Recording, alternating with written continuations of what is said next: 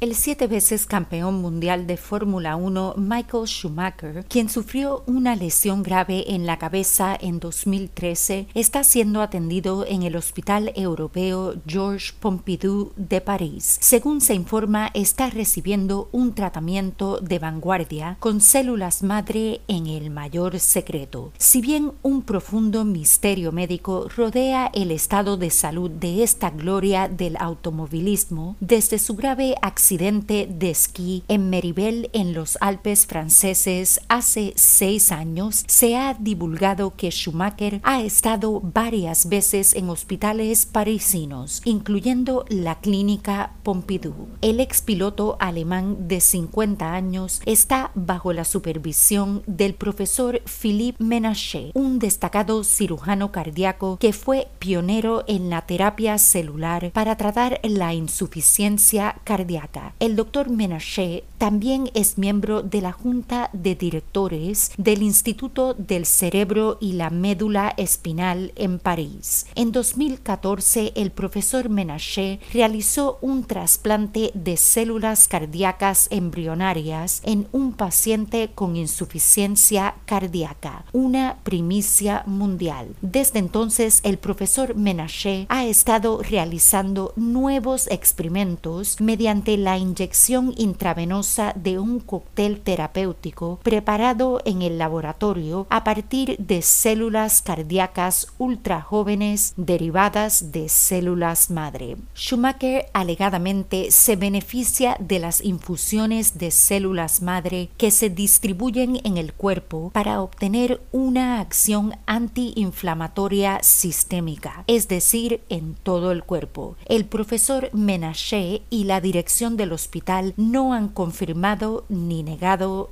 esta información. Para preguntas y comentarios sobre historias y sugerencias de temas para el podcast, envíenos un mensaje a hola@salud.doctor. Nos encantaría oír sobre usted. Para emergencias médicas, consulte con su doctor de inmediato. Recuerde, no somos doctores, somos podcasters. Le brindamos interesantes noticias médicas en español. Hasta la próxima y salud, doctor. touro.